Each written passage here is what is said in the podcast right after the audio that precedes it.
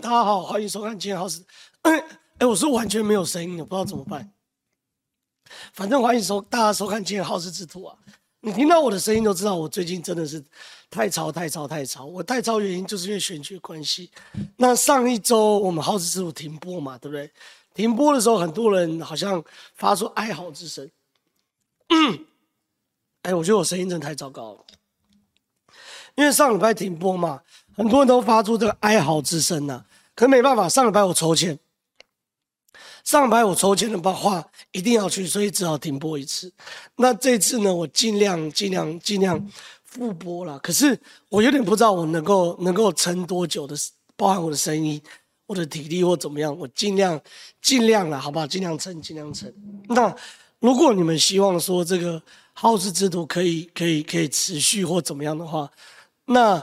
拜托大家，就说嗯，帮我拉票，好不好？不管你是综合的人还是综合的朋友，尽可能帮我拉票。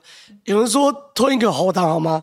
我刚来的过程中，一路都在喝枇杷膏，我能我能做的都做，但是声音就讲，我没有办法控制我的声音，因为我每天喉咙使用量就那么多。然后早上我今天早上五点四十起来，然后六点多就开始拜票。然后一路拜拜拜拜拜拜拜票到九点多回家换个衣服，现在过来直播。然后之后还有一系列录影，然后晚上还要再追垃圾车，明天再重复一样的状况。所以我能撑我会尽量撑，然后如果真的撑不住的话，我还是会休息。那先跟大家报告，我抽签抽到五号，哎，五号。所以有人帮我想口号嘛？综合五力警号，综合无敌正号。所以希望大家帮我宣传，好不好？好。讲完这边之后呢，来讲今天主题哦。今天主题呢，要跟大家聊个大宅问。聊什么大宅问呢？聊说，呃，到底哦，最近民进党一直在打这个高虹安。那民进党对于高虹安有非常非常多的检验。那这些检验我之前也在这边讲过，有的检验是对的，有的检验是我觉得太过分的。但是我今天要问个大宅问哦，就说到底。民进党对高虹安检验了将近一个月，那这个月呢，对于高虹安是加分还是扣分？那这个月呢，对于沈慧虹是加分还扣分？好，今天要聊这个大宅问，因为呢，我们其实一般来说啦，假如对高虹安加分扣分，这些都是诉诸于这个大家的感受，那每一个人的感受其实都不太一样。每一个人感受都不太一样的话，你就很难说到底哪个对哪个不对。所以这时候一定要去看什么民调前后的变化。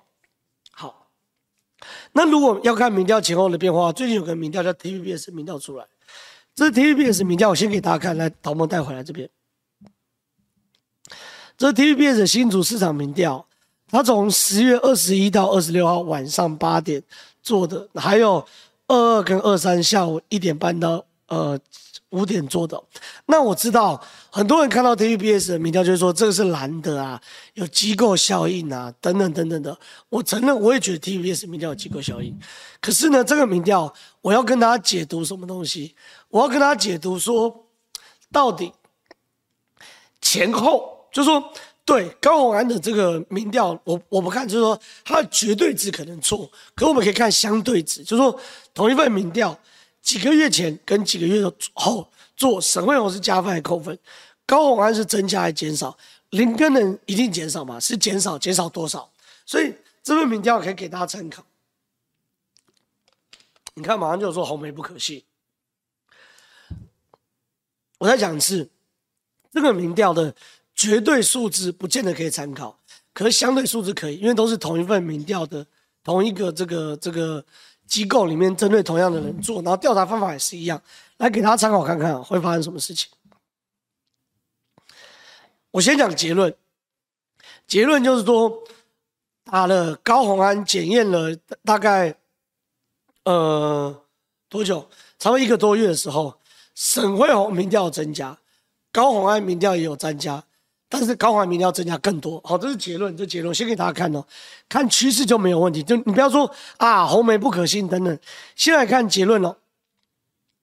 这个结论是这样的：七月二十二号号跟十月二十六号选前四个月跟选前一个月，沈慧红从二十三趴增加到二十七趴，林根仁从二十七趴跌掉二十一趴，可高虹安从二十六趴到三十四趴。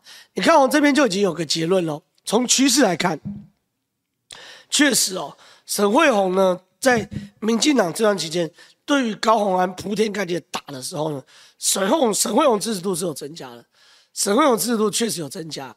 你看，增加四趴，可是问题是哦，高虹安支持度也增加，增加八趴。林根仁支持度掉掉了六趴，这就是我一直在预言的。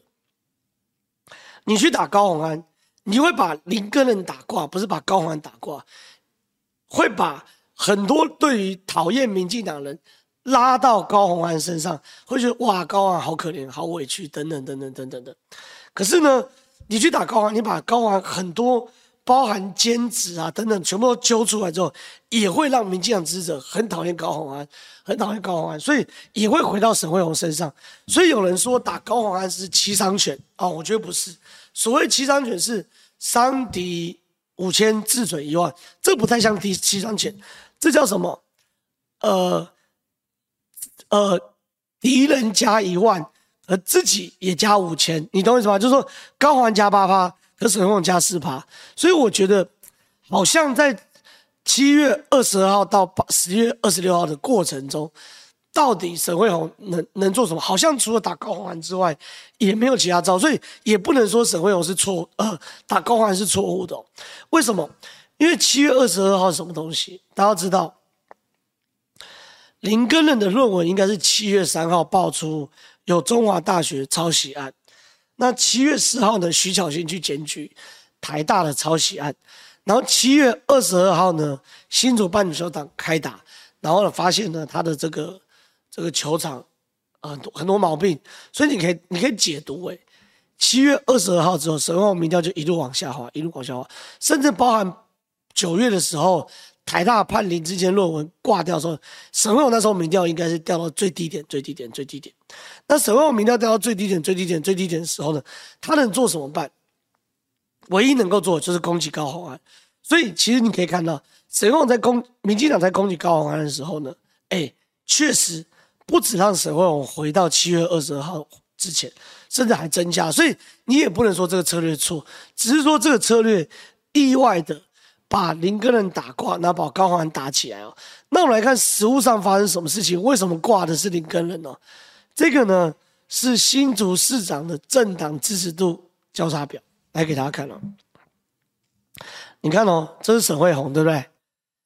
民进党对沈慧虹的支持啊，选前四个月就是七月二十二号的时候只有六十六趴，可是很有趣哦，选前一个月。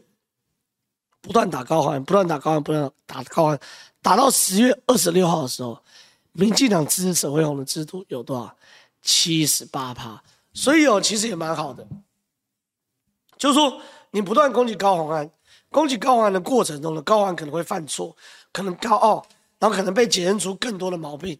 那在这样检验的过程中呢，这个，哎，把沈卫红民进党支持者凝聚了。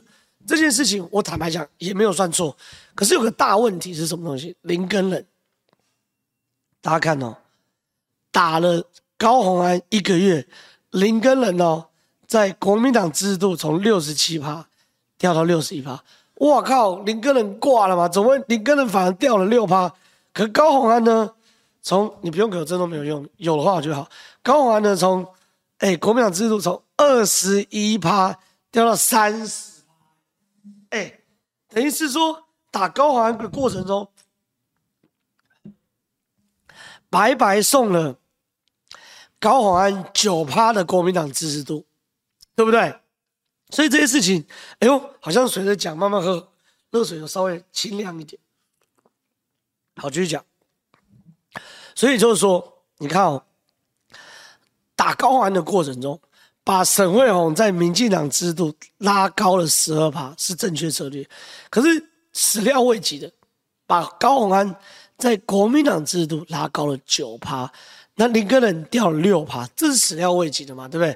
还有一个哦，你打高虹安对高虹安来说，还有一个这个这个好的好好处哦，就是说来看民众党部分，民众党提名的所有候选人，一直都一直以来都有一个最大的毛病，就是说柯文哲支持度是一件事，民众党支持度又是另外一件事，民众党的候选人的支持度又是一件事，就是说柯文哲大于民众党，民众党又大于民众党的候选人，这很怪。可你看哦，打高虹安，让高虹安在民众民众党支持度从六十九趴，对不对？变成几趴，变到八十七趴，几乎把这个民众党呢全部都打回来，所以我觉得很有趣。很多人看到 TVBS 哦，都一下子就直接说啊，红媒不可信，同媒不可信。我教大家哦，因为每一个民调多多少，你看哦，TVBS 的机构效应明显，绿营民众不会回答，TVBS 民调绿营至至少加七八趴以上。对，你讲的没有错。可是，就像我一开始开场讲的，看这种民调，不管是看，就算是三立做，也会有机构效益啊。绿的、蓝的不会回答。所以我要谈的是，看这种民调要做什么事？看趋势，就说同一份民调，然后同样的机构，然后同样的抽样方式做出来几几个月，或是每一次的差距在哪？看趋势，这件事情就会有意义。所以，确实啊。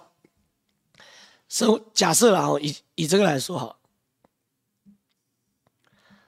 以这个来说，民进党有六十六趴人支持沈慧虹，好，就算不对，假设有六趴或五趴的不回答，好，那就变成是说，民进党有七十一趴支持沈慧虹，加五趴，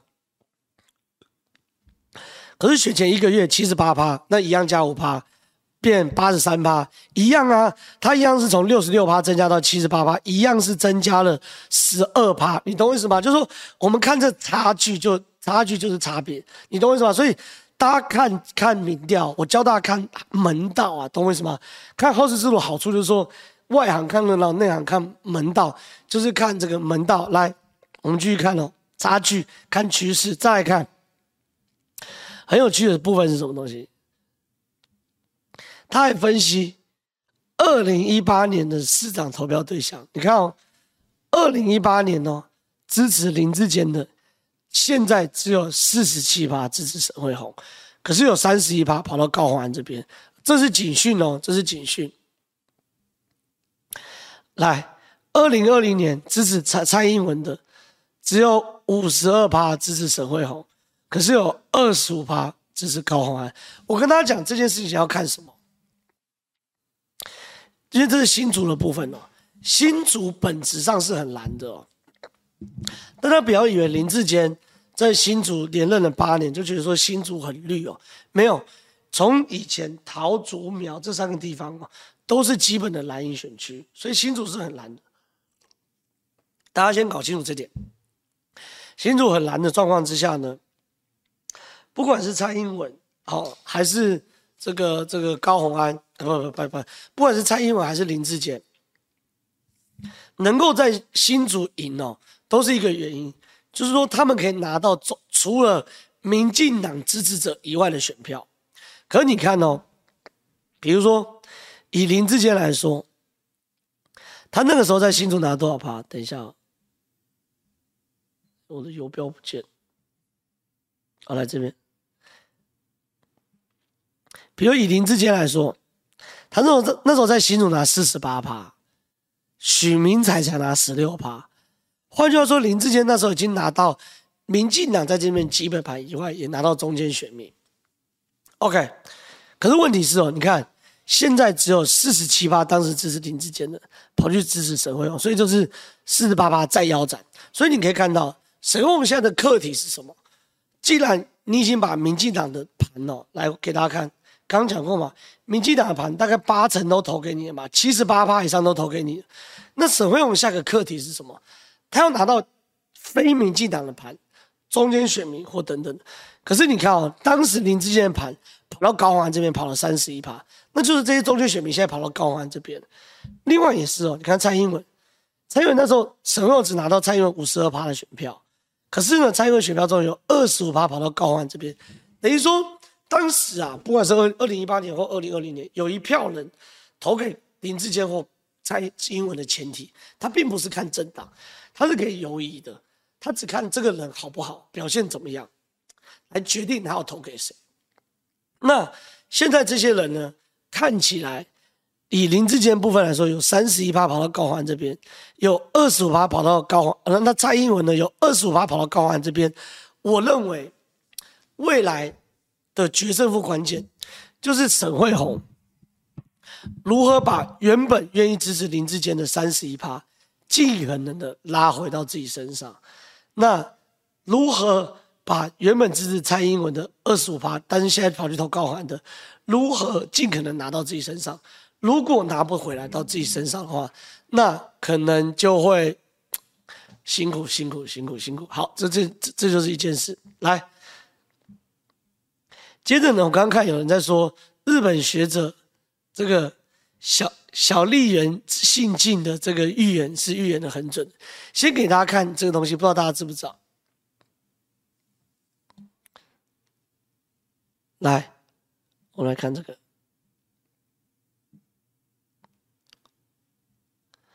这是一位日本学者哦，小笠原信近对于我们九合一投票的预测哦。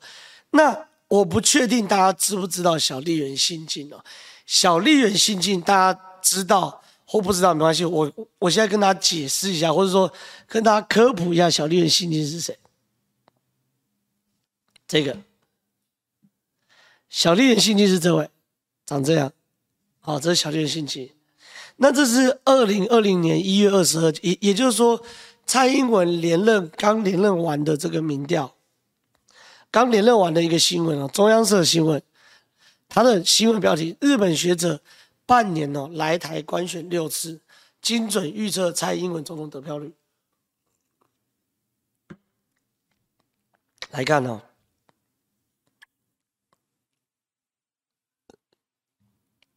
先来看，二零，因为小笠原信近呢是个政治学者，这个政治学者呢长期啊研究台湾的政治，还有台湾地区政治哦，地方政治，他是非常非常擅长预言的。我跟大家报告，你看他在二零一六年哦选前预测蔡英文得票率是五十六趴，朱立伦三十二趴，宋楚瑜十二趴，结果。蔡英文五十六趴，朱立伦少一趴，三十二趴变三十一趴，宋楚瑜少一趴，十二趴变十三趴，超级准。这这这是二零一六年预测哦。再看二零二零年，二零二零年选前预测蔡英文总统五十七点七趴，最后公布蔡英文总统是五十七点一趴，预测差零点六趴哦。宋楚瑜，啊，韩国瑜三十四点一，后来韩国瑜拿三十八点六，差四趴。宋楚瑜拿八点二，但是后来宋楚瑜拿四点三，差四趴。这来回是什么？就是说弃保。好，宋楚瑜的八趴掉了四趴，韩国瑜的四趴，三十四趴多了四趴，就是弃保。所以换句话说，他预言蔡英文总统差零点六趴。所以这个，来有人说这个总统大选好猜，对不对？错了，来继续往下看。你要猜谁赢很简单。你要猜小数点，这是一件事。另外一件事哦，预言民进党席次，那就不是总统大选哦，他是深入到每个选区去了解哦。民进党六十二趴，国民呃不，民进党六十二席，国民党三十七席，民众党五席，时代力量三席，其他六席。结果呢，只有民进党与国民党有一席的误差，哦。他连区域都一样哦，区域里都一样，所以你要说什么地方选举变数？他说没有，他连预言地方，不要讲地方中的地方立委选区都那么准哦，哈。然后呢，这区立委得票率啊，预言民进党拿三四十七点六三到小数点百位数字哦，国民党拿四十点四四，最后民进党拿四十五点六零啊，只差二点零三个百分比，国民党只差。零点一三个百分比，所以他对于这边是非常非常准的，非常非常准。不要说什么总统好预言呢、啊，他都预言到小数点后面的嘛，对不对？好，而且他连立委都预言。那他这次呢，特别预言了我们九合一哦。不过我帮大家讲一下，他自己有说，因为这次无法进行田野调查，访问选举人士可能有看错或误判，十一月中会来访问台湾，打算亲自了解选情。到时候，我希望台湾的朋友们给我指教。哎，他用中文打，就知道他对于台湾多理多多熟悉哦。所以他的预言是他初步判断，好，初步判断。结论呢，这个是民进党这个四加一啊。然后有人说 LLSS 日本学者也是看台湾所有民调综合评估，但是参考 TVBS 音声中间这种调式民调能看吗？我跟你讲，两件事哦。第一件事，小丽媛拿到的不是电视台民调，他拿得到政党民调，哦，这一件事。第二件事情，你可以去扣周玉蔻啊，扣扣姐的脸书看一下，他如何评价这个小丽媛。哦，那他在谈呢，民进党呢只有四加一，四席是黄伟哲、陈其迈、周春敏、翁章梁，这是稳的，加一是澎湖的陈光复。好、哦，这是他的预言呢、啊，当然我都尊重，所以。我呢，先把今天这边看到这边，所以我先讲到这边，有什么问题我们进 Q&A 再细部回答。哎，凯哥，感谢你，来下一题，感谢送我一把枇杷膏，谢谢谢谢谢谢，来看下一题，黄珊珊翻盘，万安保台北吉祥问几率很难呐、看起来黄珊珊的选举爆发力并不如预期哦，真的不如预期。黄珊珊原本要辞台北市副市长投入选举的时候，我对他觉得说还蛮期待的。为什么？因为黄珊珊确实哦，以前在当议员的时候是蛮厉害，可是这次蛮怪的，没什么爆发力啊。然后不止没什么爆发力之外呢，好像也没有什么这个。这个，哎，为为什么看不到线上多少人？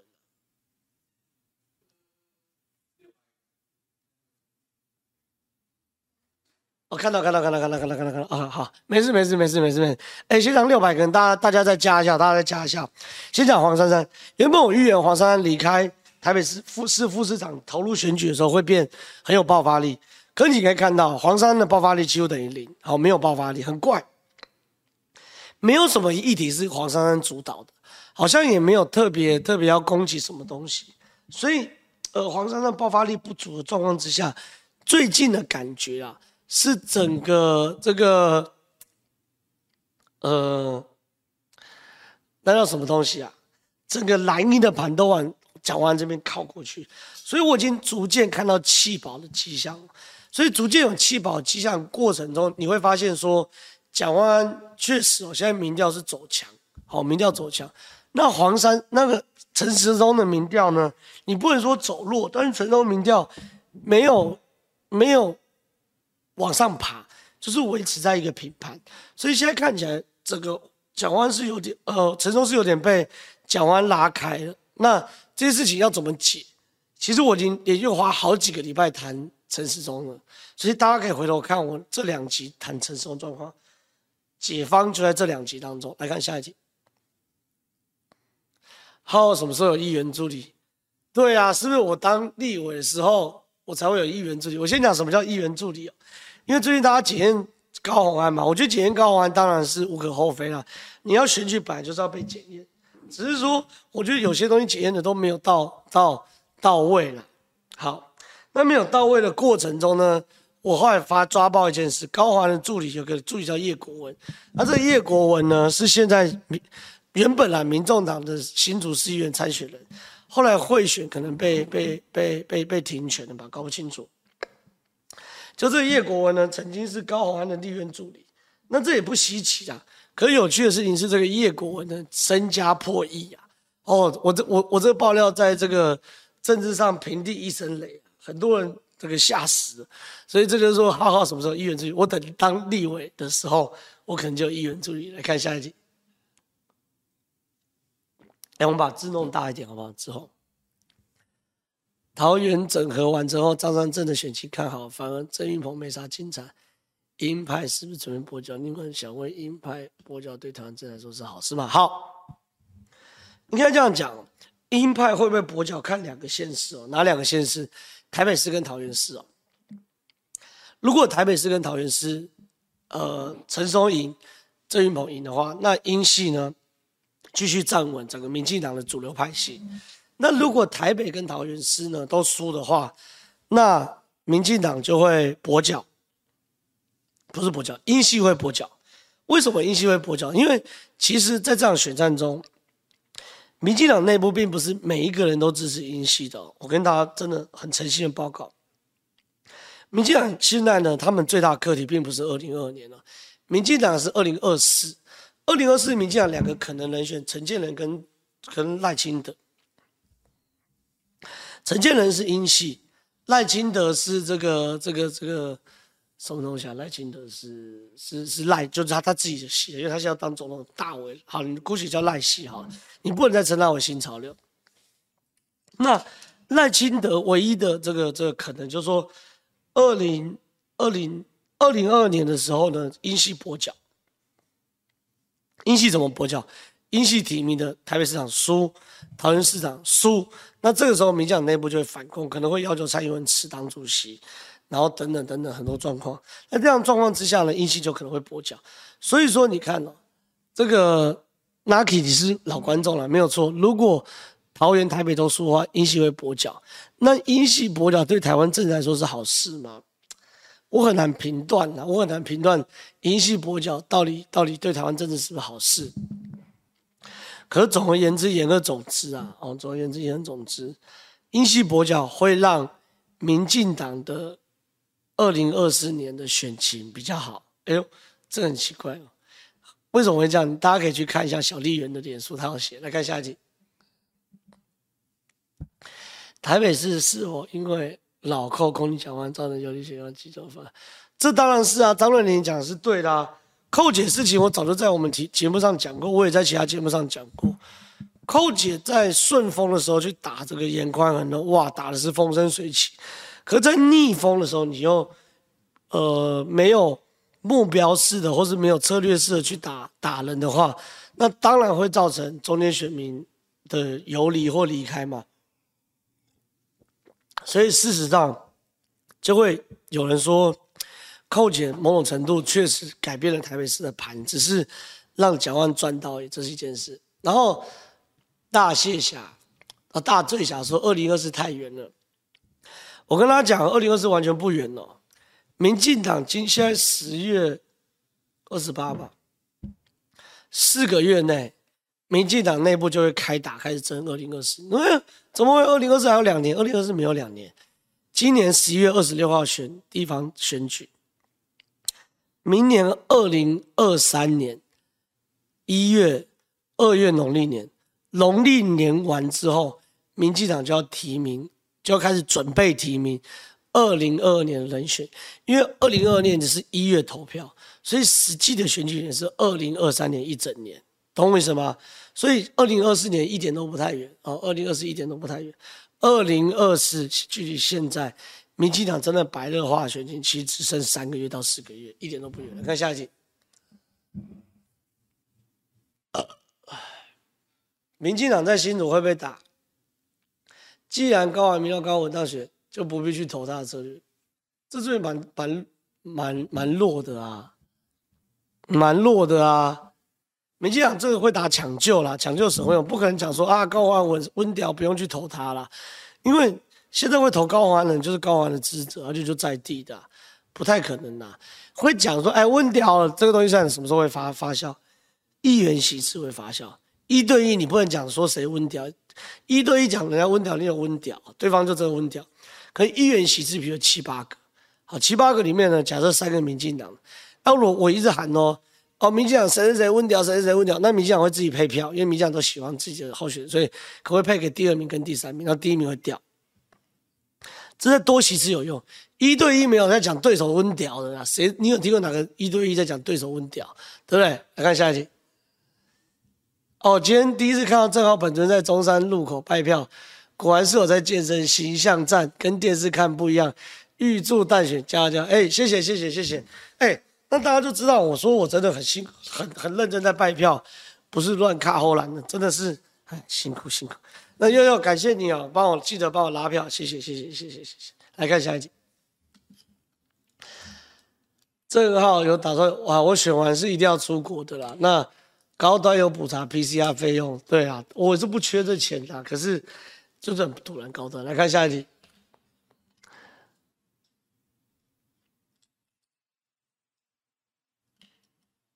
二零一八后民调都不准，连四大共同预测准的也没几家，自由时报都预测不准，但是最接近三反对一同意。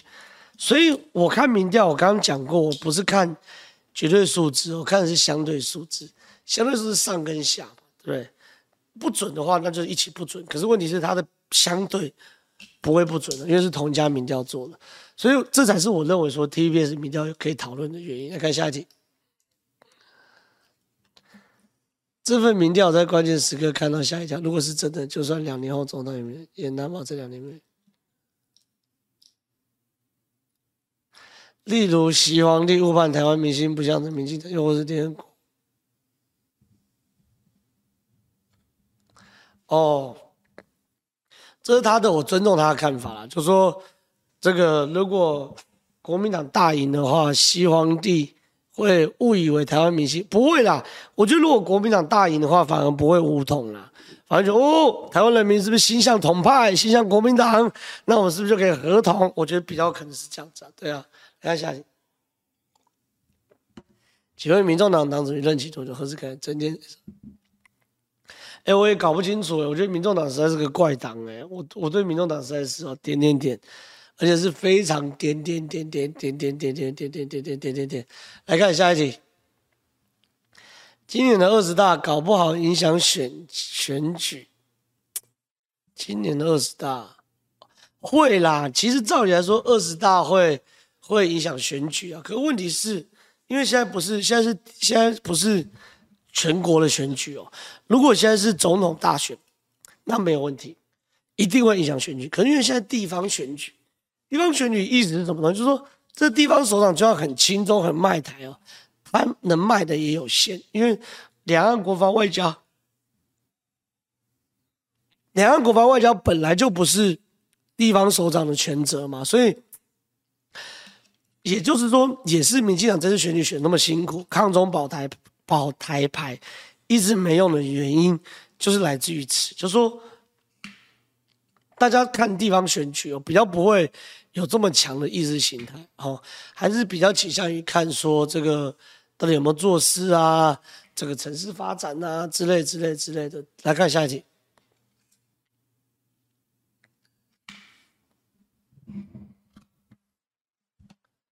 很多关键时刻来宾被保洁哥什么话？我插话的时候在想什么？每次看到你被宝杰哥插的，表情都很微妙。一直没有啊，宝杰哥插话，这主持人那主持人本来就可以插话。主持人插话的话，就对这个这个节目就是有那种画龙点睛的效果啊。那有画龙点睛的效果的话，那就很好啊。我觉我我觉得没毛病啊，我觉得没毛病。对啊，来看下一题，下一题，下一题。全照，现在民进党内部动作那么多，是不是代表他们对二零二四十拿九稳？感觉不论侯友谊或是柯文哲，都很难在总统级别的选举跟民进党对抗，尤其是侯友谊，市长可以蓝绿投资，但总统我不信他得到绿的。对，我觉得民进党现在想法是这样，就说，因为在这个地方选，这个跟上一题是同一题哦，地方选举抗中保台牌是比较没有用的。大家还是比较倾向于回回回头去看这个市长到底市政满意度怎么样，有没有好好做事等等等等的。可是全国选举呢，它因为真的是涉及到国家未来的走向，两岸国防外交这三个最重要的课题，就是总统权责。那两岸国防外交这三个最重要的权责的话呢，大家就会看，哎，我这候选人在两岸上会不会过于亲中？外交上跟美国的关系处得好不好？国防这件事情会不会去挡军购的预算？所以我觉得啦，二零二四年还是民进党占优，而且占的优势很大。哦，不管是侯友谊跟柯文哲，很难在总统级别选举跟民进党对抗。对，我觉得是，我觉得是，我觉得你分析的是正确。来看下一题。好好，为什么关键时刻要天天黑民进党民调第三的？这可能就是因为陈松民调第三吧。大家要思考，为什么兵强马壮的陈时中会选到民调第三？如果大家一直觉得这是假民调的话，那陈松不可能这样选，这样不可能会赢。陈松一定在选举的过程中犯了一些错误。然后，不管是策略上的错误，或是说战略上的错误，他一定是犯了一些错误，所以才会导致他现在民调拉不开。而他民调拉不开的过程中，是各家民调几乎陈时中都都都都输，对不对？那在这样状况之下呢，关键时刻一定会去讨论第三台民，因为陈时中的戏剧性太高，可以想象二零二零年的陈时中，我觉得他那时候选总统都会选上，真的厉害。可二零二二年的陈时中为什么？选到哦，陈忠不会比较第三。对啦，因为我觉得黄珊珊被气饱，应该第二。可他跟蒋万应该变，应该拉开。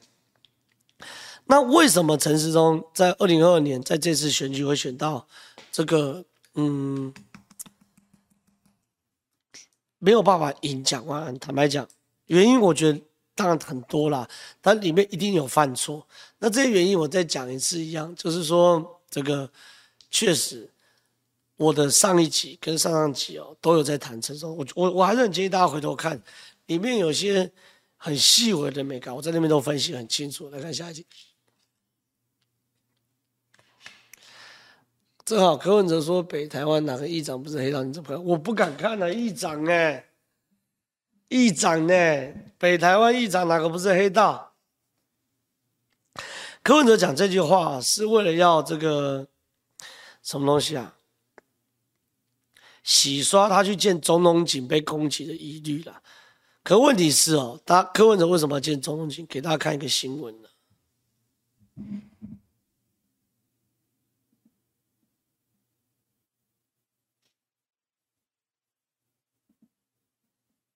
有吗？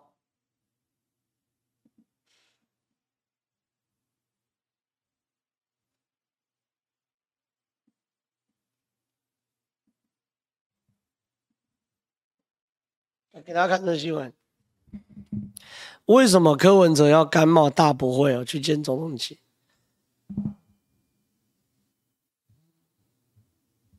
原因是什么？原因是钟东锦会赢啊！来看中时新闻网，陈超明很可能挺钟东锦，幕僚透露二十九日两人将同框造势，其实已经在挺的了。这是陈超明。在中东锦、刘秋东的联合问政说明会中，力挺中东锦。你看，立委陈明这两天多次参加中东锦的问政说明会，并向乡亲喊话支持钟东锦。其实中陈超明已经在支持中东锦。好，回回到节目，回到这个这个这个本质，为什么柯文哲要去挺中东锦？哎，这画面留着。为什么柯文哲要回？要去跟钟东锦同框哦，因为钟东锦会赢。那钟东锦为什么会赢？这张照片说明了一切哦。我先跟大家讲苗栗的生态啊，苗栗生态分为山线跟海线，山线客家人为主，海线还是客家人为主，但是闽南人比较多一些。那山线呢，主要的派系呢是黄派或新黄派，海线呢主要派系刘派，大刘小刘，刘派就是刘政鸿这一派。那钟东锦的老本营呢是在三线，就是客家人这边哦，客家人这边。那徐志龙呢的兵马什么的都在钟东锦身上哦，这是这一部分。好，那海线呢是刘振荣掌握在手里，刘振荣掌握在手里呢，他其实力挺的是谢福洪，这大家都知道。那他力挺谢福洪呢，因为谢福弘拉不起来，所以海线的人呢就嘀嘀嘟嘟开始想东想西。海线的另外海三线的立委是徐志龙嘛？那海线立委就是陈超明，所以陈超明哦，照理来说应该跟刘政鸿一起力挺谢福弘的，可你可以看到陈超明跳船了，陈超明跳船呢，跑去支持钟东锦，跑去支持钟东锦呢，意思是什么东西呢？他认为钟东锦会赢，那他认为钟东锦会赢的状况之下呢，所以他为了自己官司啊，或者是怎么样，他只好去支持钟东锦。可这对钟东锦意义是什么呢？钟东锦一一统。苗栗江湖的最快最后一块拼图就是陈超明嘛，三线海线嘛。所以在这样状况之下呢，陈超明就呃这个跑过去挺过去的时候，我戏称陈超明就是钟东锦统一苗栗江湖的最后一块拼图。所以在这样情况之下，柯文哲当然要去见钟东锦啊。柯文哲现在满脑子想的是二零二四，想二零二四的状况之下呢，就是希望说能够在二零二四年的的选举过程中，有一些地方诸侯支持他。那钟东锦现在又被国民党开除，在被国民党开除的状况之下呢，表示什么东西？哎，如果未来民众党跟我递橄榄枝，我搞不好加民众党啊，所以他们两个郎有情妹有意啊。来看下一集。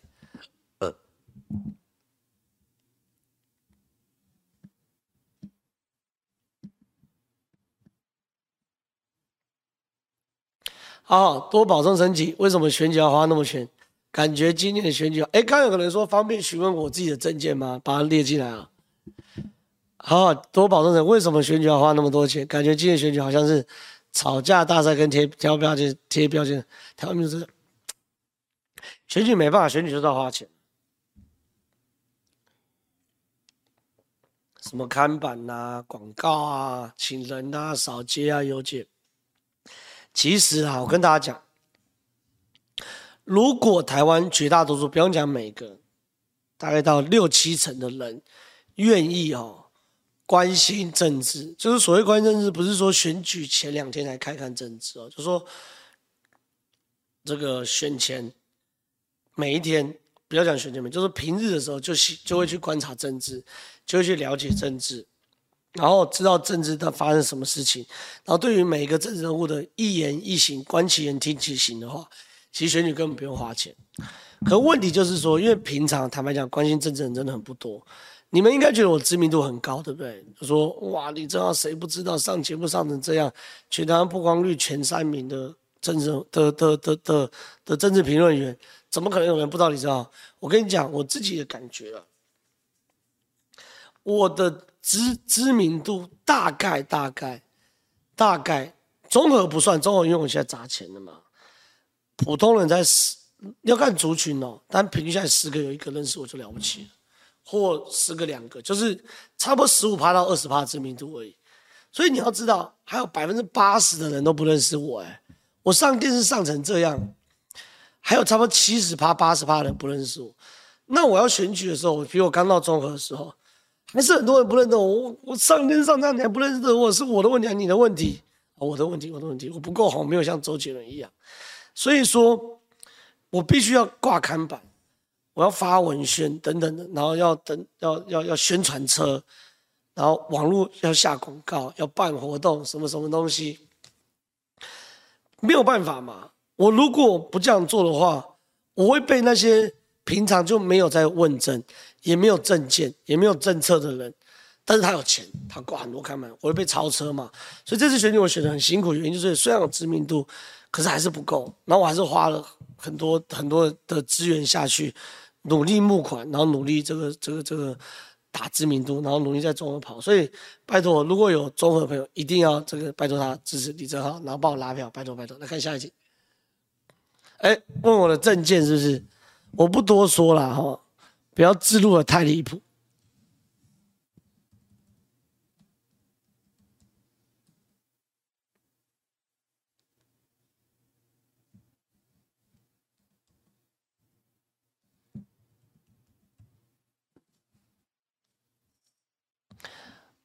来，我们切回来。这是我的粉丝专业了啊！这是我的粉丝专业。我给大家看哦，我其实是很负责的政治人物啊。大家如果想要知道我的政见的话哦，进我的粉丝专业，我其实已经在全中和派报也公开我的政见了，有所谓产业篇，我认为中和是需要产业的，哈，中和是需要产业的。有人说灯亮路平水够清，你觉得我是这样的？这样的人嘛，灯亮路平水沟金只是最基本的嘛。我认为中和要产业哦，产中和目前是有打造生医园区的潜力的哦。从辉耀生医园区现在正在规划，到双和医院 B 基地，这主要走的是生医跟自动化控制跟大数据；到远东工工业园区走是主要是软体哦，变成一个生生医医疗聚落，还要解决塞车问题。这个塞车问题太复杂了啦，你你又不是综合的，你大概不会懂。要如何解决南势角长期塞车问题，我的细项都会写好，好这些塞车问题，然后包含环境综合最大最。最有感结合就是瓦窑沟啦，青青瓦窑沟工程。哎，大家仔细看这个字哦，青青，这叫清澈的清，这叫亲切的亲。很多城市都只做到清澈哦，可你还要清冷，你懂意思吗？比如以台中，如果大家有去过台中绿川跟柳跟柳柳柳川的状况之下的话，本来水哦清澈之后，两岸之间的海河河水就是河流两岸之间的这种。休憩、娱乐，甚至文创的场域，哦，你就要把它做出来。这所以这就叫做清清瓦窑沟工程，清澈还有清冷，还有宜居啦，有什么公托公有啦，社会住宅户数我都写了。然后电动，你看哦，电动窗我会要求电动停车格在二零二二年承诺，二零二六年要到十趴等等，其实其实我都有写，哦，我都有写。所以说，这个要问我政策，当然可以来问到我粉丝专业啊，我有非常详细的政策。我是个负责任的、负责任的候选人，我是个负责任的候选人。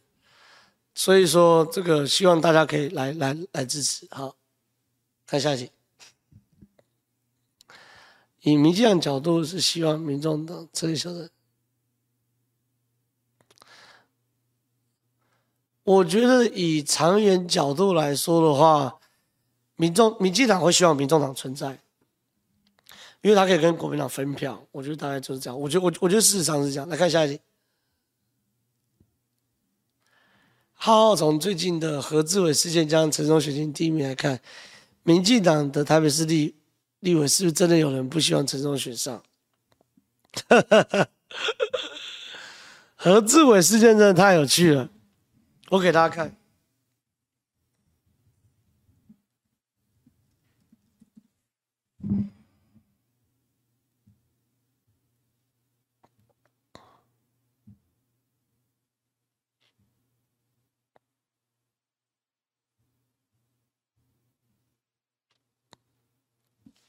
简单讲啊，原本呢，这个立法院，因为立法院是个很八卦的地方啊。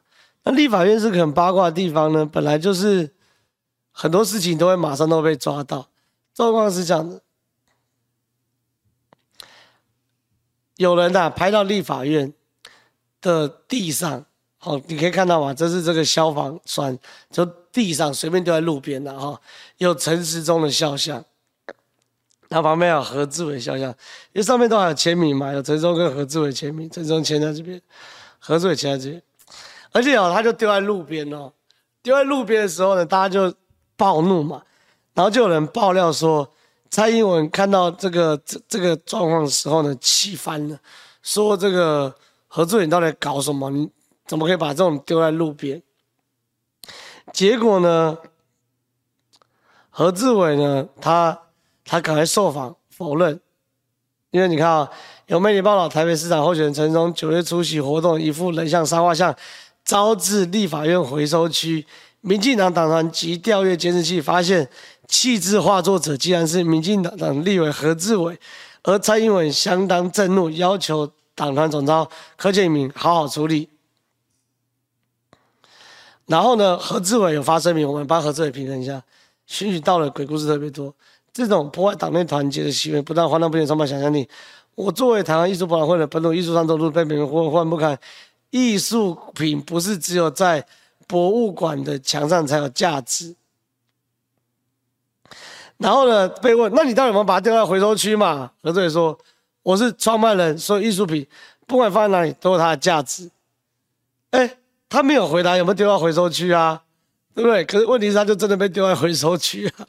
所以我们回到刚刚那个问题，我们回到刚刚那个问题，回到刚刚那个问题。好好从何志伟事件将陈松选进第一名来看，民进党的台北市立委是不是真的有人不希望陈松选上？状况是这样子哦，回还是回到我们刚刚前面有一题的命题，如果陈时东跟郑运鹏都选得好的话，二零二四讲结论了，陈松如果郑运鹏都选上的话，二零二四陈建仁出来选总统了。反过来了，如果是陈松跟陈郑运鹏都落选的话，二零二四是赖清德出来选总统了，就那么简单，就那么简单。那这么简单状况之下呢，所以民进党内赖清德那一派一定有不一定有人明着或暗着的不支持陈世忠嘛，这一定的。那赖清德那一派有谁呢？去查一下何志伟，何志伟是哪一个派系？啊，去查一下那个派系，现在我们支持赖清德？答案就呼之欲出。只是呢，小弟我这个人为言轻，不敢涉入这么这么大的这个讨论。但是事实上，何志伟就真的把陈世忠跟他的画像丢到回收区，要把它丢掉，这是事实。好，看下一题。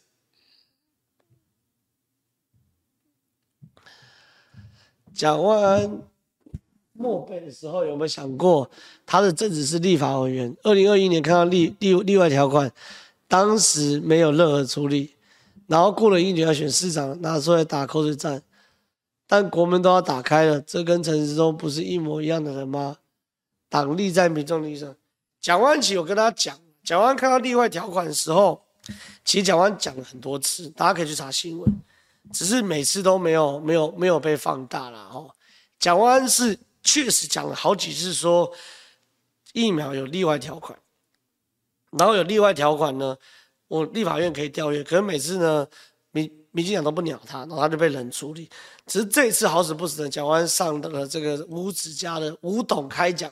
那吴董呢，就是一个专门搞事情的人，所以这次有搞很大，搞很大的状况之下呢，这个就哎，反正就这样，来吧，看下一集。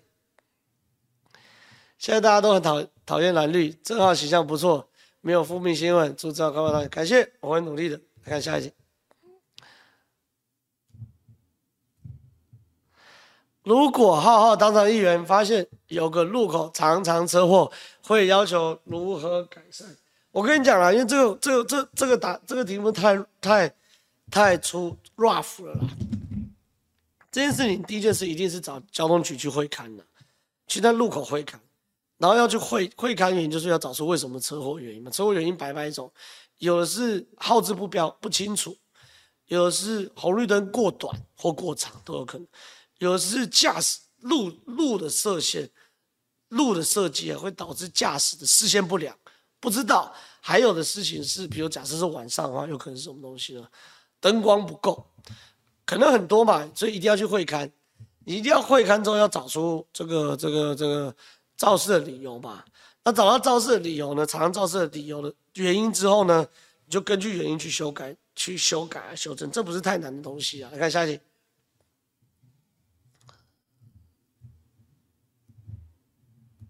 好，没问题。中正路快速道路下方的平面道路，有时候不知道内侧车道到底可不可以左转。希望您当选后可以多加告示牌。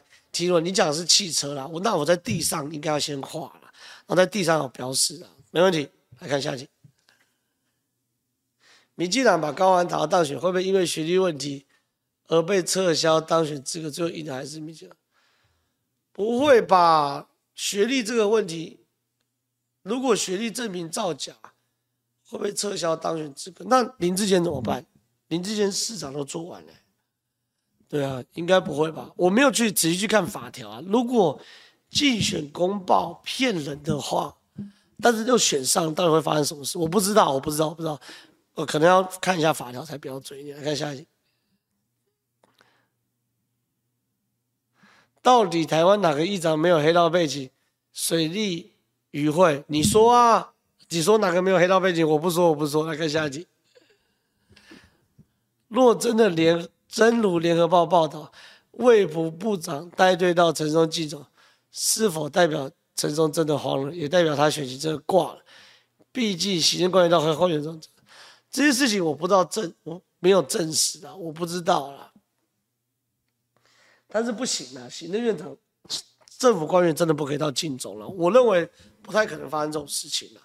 如果陈时中要跟现在的卫福部，就是部长薛瑞元去做沟通的话，了解疫苗政策来去做联合区域联防的话，比较有可能的状况，他们会约在第三地。哈，陈世东不适合进卫福部，那徐瑞元也不适合进陈世东的进总办公室。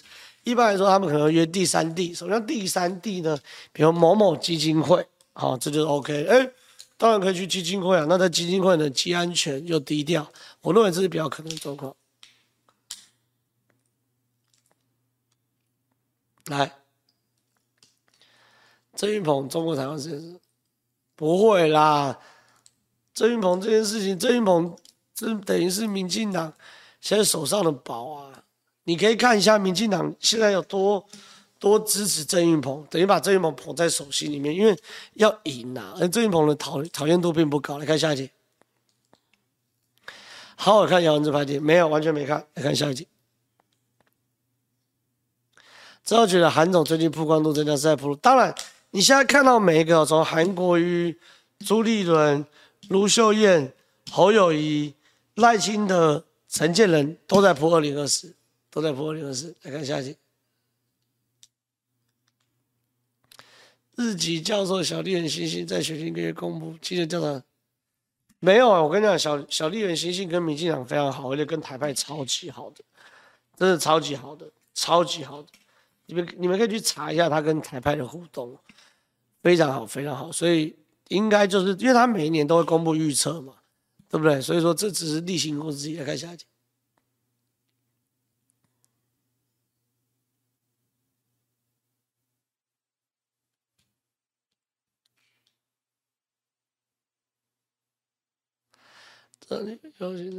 哦，你说蒋万之前有蒋万真的有讲过，我等下找一下哦，因为我现在在直播，我没办法找。如果有找的话，我找到的话，或许我下次来讲例外条款，好不好？来看下一题。好，如果二零二二年民众党一席县市长都没有，民众党会不会泡沫化？会啊，我有点小期待民众党泡沫化，我们让民众党一起泡沫化，好不好？好，多保重身体，都烧瞎了。下一题，猴跨了过浊水溪吗？我不知道哎，来看下一题。正好中和区九抢六，自己有做过民调吗？呃，有，我有做过民调，但是民调不好说。我希望大家可以给我支持，然后把我送进新北市议会，好不好？来看下一集。对于柯妈巧遇钟东锦比较有兴趣，柯妈到底是有多能够巧遇？柯妈就是这样子嘛，柯妈本来就是柯文哲的马前卒啊。钟东锦跟柯文哲的先新的巧遇，先从那个呃，钟东锦去去登记参选的时候，先去弄所谓的这个民那什么民众党党部主委，去跟他巧遇，接着是柯妈又巧遇，后来变成是钟东锦在台北市跟柯文哲巧遇，所以这些事情本来就是。一个柯文哲铺排，也也是他观察中东锦的过程。来看下一题，柯文哲真的对二零二四有信心当选吗？还是他有政治目的？柯文哲对二零二四，我哎，我认为他有信心哎，他一直觉得说蓝绿恶斗下他就有空窗期。简单讲，我觉得柯文哲现在看黄山，他一定觉得黄山弱爆，他觉得说，哎，如果是蒋万跟陈松这两个弱弱大咖来选台北市哦。柯文哲如果自己来选，他一定会选上。我觉得机会很大，所以我觉得柯文哲也是在这样想，二零二四这样二零二四的，所以我觉得他还是有机会的。好，那今天的好事之徒就差不多到这边了哈。那我会尽可能的维持这样的状况，然后来帮大家去做直播跟解答政治上的疑惑。谢谢大家，拜拜。